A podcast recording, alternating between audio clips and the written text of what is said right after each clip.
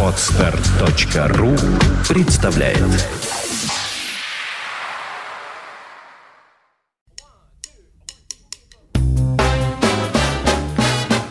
Слушать здесь Здравствуйте, я Кирилл Машков. Я рассказываю о музыке, которую слушаю сам. Два года назад, в апреле 2010 года, наш подкаст в своем 425-м выпуске отмечал 70-летие одного из величайших пианистов и композиторов джаза, которого зовут Херби Хэнкок. До этого мы четырежды обращались к его творчеству. В 30-м выпуске, в апреле 2006 года, звучала его акустическая классика начала 60-х. В феврале 2007 в 126 выпуске Анна Филиппьева ставила его электронные изыскания начала 90-х. В мае того же года в выпуске номер 143 сам Херби Хэнкок рассказывал об истории создания легендарного фанк-хита группы Headhunters «Хамелеон», ставшего одним из гимнов джаз-рока 70-х. И, наконец, в 425 выпуске мы послушали еще один классический номер 70-х «Actual Proof». И вот Херби Хэнкок снова напомнил о себе. Да как? Первый раз за 8 лет он снова посетил Россию. Дал концерты в Доме музыки в Москве, в Михайловском театре в Санкт-Петербурге и мастер-классы для московских музыкантов в Академии музыки имени Гнесиных и для петербургских в Эрмитажном театре. Причем это были необычные коммерческие гастроли. И легендарный пианист играл не со своим гастрольным ансамблем. Это были концерты в рамках так называемых «американских сезонов», проведенных посольством США. И Херби играл с квинтетом Института джаза имени Телониуса Монка. Кстати говоря, в этом учебном заведении он служит председателем, то есть артистическим директором. Это акустический ансамбль современного джазового мейнстрима. Так что нам довелось увидеть редкое в наше время зрелище. Херби Хэнкок, играющий не джаз-рок, не фанк, не симфоническую музыку и не обработки поп-песен, а самый что ни на есть настоящий джаз. Что заставляет знаменитого музыканта, которому 12 апреля исполнилось уже 72 года, так часто и радикально менять направление своей музыкальной деятельности? Об этом я спросил его самого. И вот что ответил Хэнкок. Я очень любопытен. Это основа моей натуры – любопытство. Я люблю учиться. Я люблю делать вещи, про которые мне говорят, что я этого не смогу. И единственный способ заставить меня что-то сделать, это сказать мне, что я не смогу этого сделать. И я гарантирую, что я обязательно попробую именно это. Для меня это сильная мотивация, услышать, что я не могу сделать что-то, или что не должен этого делать. Я тут же именно это и стану делать. И я очень хочу развиваться. А единственный способ развиваться, я имею в виду развиваться по-настоящему, это держать двери открытыми. Поэтому я никаких дверей никогда не запираю. Полностью читайте интервью Херби Хэнкока в сдвоенном втором-третьем номере журнала Jazz.ru, который должен выйти в свет буквально в ближайшие недели. Тем ценнее и интереснее была возможность услышать Херби Хэнкока, играющим музыку времен его молодости – Одним из самых серьезных, самых глубоких номеров программы концертов в Доме музыки 14 мая 2012 года стала авторская тема Хэнкока «Maiden Voyage», впервые записанная им на одноименном альбоме 1965 года, который в 1999 был введен в зал славы премии Грэмми. Это один из классических образцов модального джаза – где в форме ААБА на каждую секцию формы приходится всего два аккорда, то есть всего в гармонической сетке пьесы их четыре. В московской версии этой пьесы, название которой означает «Первое плавание», представило в развернутом соло великолепного Хэнкока, свободного, суховатого, холодноватого и очень сложного, постоянно задающего непростые задачки ритм-секции. Жаль, что показать этот вариант я не могу – Понятно, что звукозапись на концерте была запрещена, но мы можем послушать, как эта пьеса была сыграна при первой записи. Это то самое время, когда Хэнкок работал в легендарном втором великом квинтете трубача Майлса Дэвиса. Поэтому неудивительно, что с ним здесь играет та же самая ритм-секция. Контрабасист Рон Картер и барабанщик Тони Уильямс, которому в момент записи было всего 19 лет. Правда, здесь нет Майлса Дэвиса, но есть другой видный трубач 60-х годов Фредди Хаббард, а также тенор-саксофонист Джордж Колман. Запись 17 марта 1965 года. Maiden Voyage.